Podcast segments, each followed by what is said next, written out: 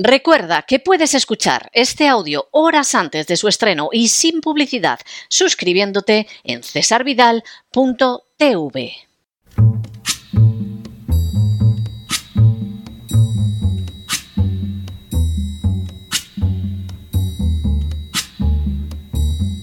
La voz con César Vidal, desde el exilio.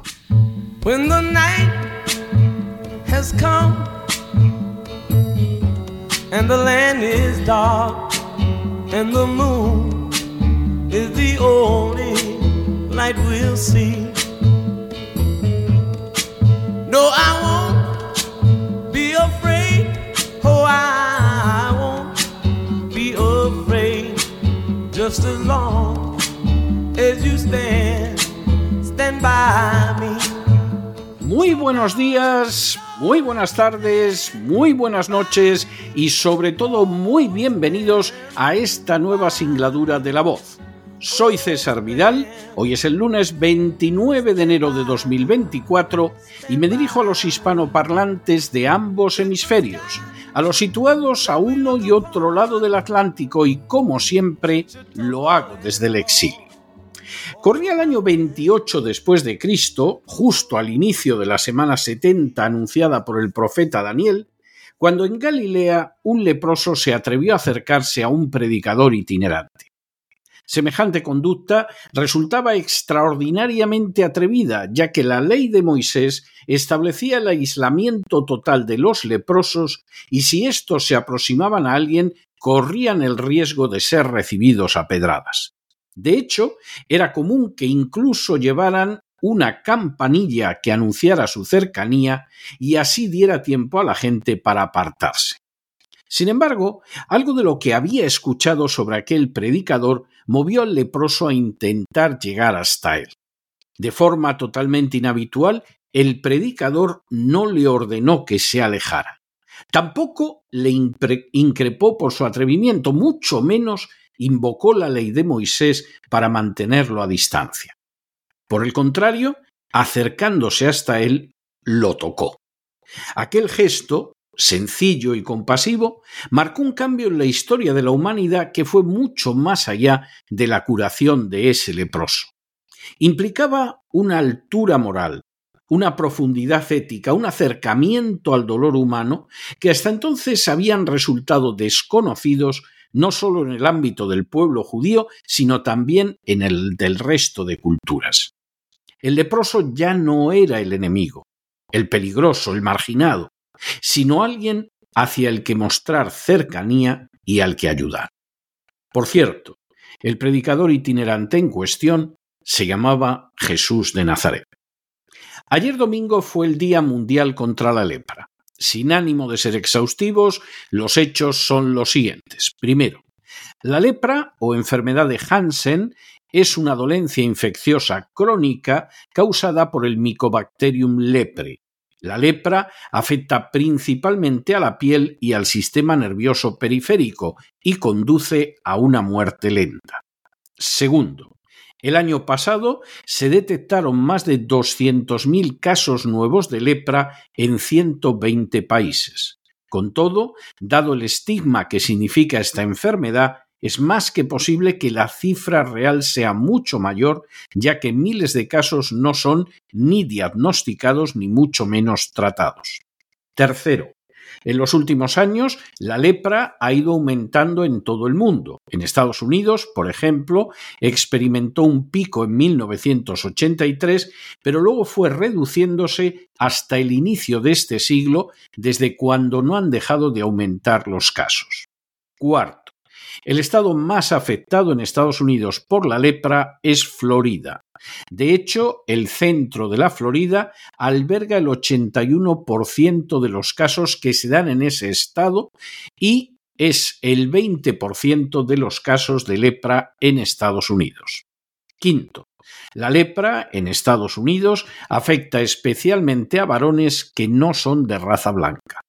Sexto, la presencia de la lepra en Estados Unidos se debe fundamentalmente a la inmigración, aunque un 34% de las personas que la sufren la han adquirido por contagio local.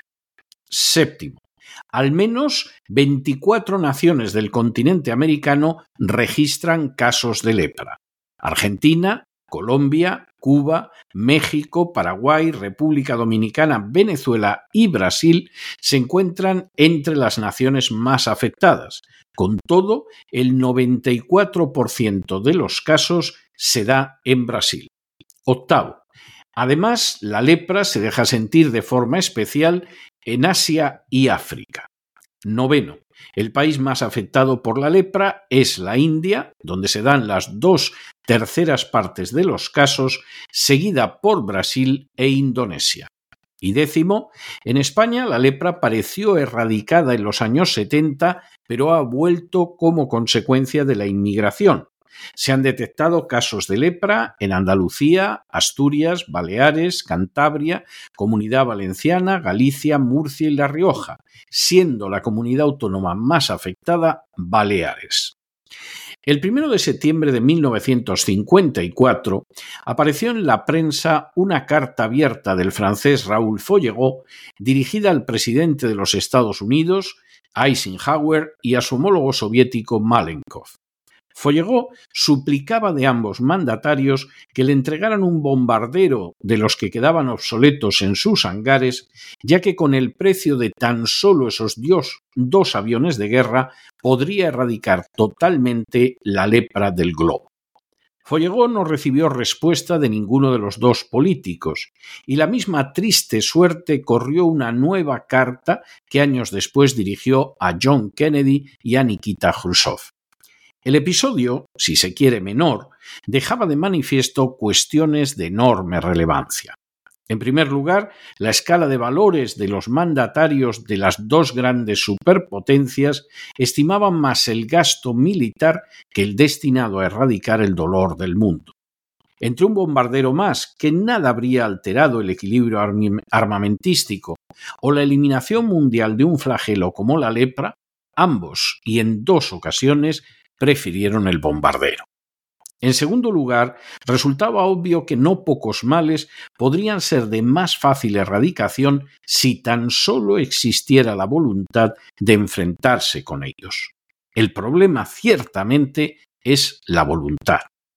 Que en un año de gobierno los talibán hayan acabado con más del 99% de la producción de drogas en Afganistán, recurriendo solo a bandas de gente armadas con bastones, mientras que ese objetivo no lo consiguió en 20 años una coalición de 27 países con Estados Unidos a la cabeza, o que en España se prefiera gastar el dinero público en nimiedades, mientras se rechaza una y otra y otra vez una ley que permita combatir la ELA, son solo dos ejemplos de un poder político cuya boca se puede llenar de muchas palabras, pero cuyos hechos dejan de manifiesto una pavorosa falta de voluntad a la hora de acabar con los flagelos que azotan al género humano.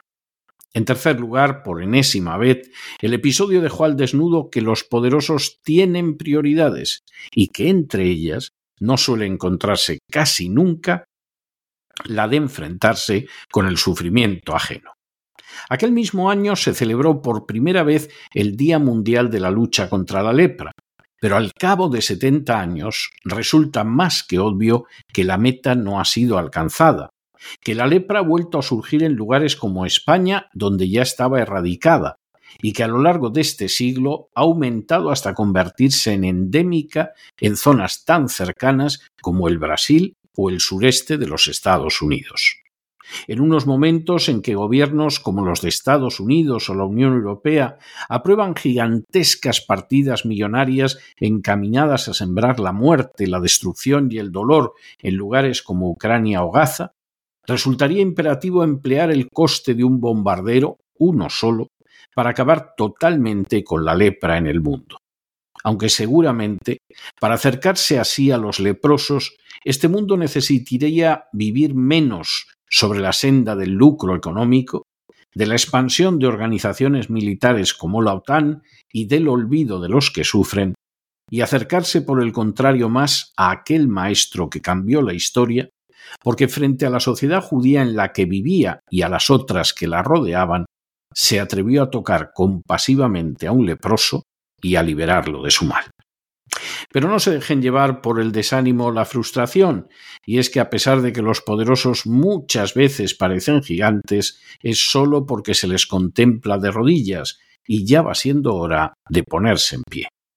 Mientras tanto, en el tiempo que han necesitado ustedes para escuchar este editorial, la deuda pública española ha aumentado en cerca de 7 millones de euros.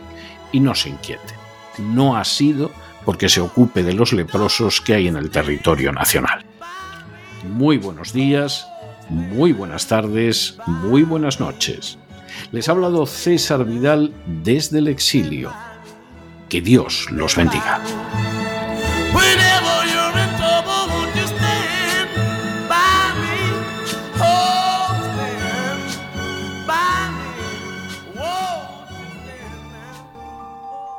Esta sección está patrocinada por crowdfunding con el siguiente mensaje.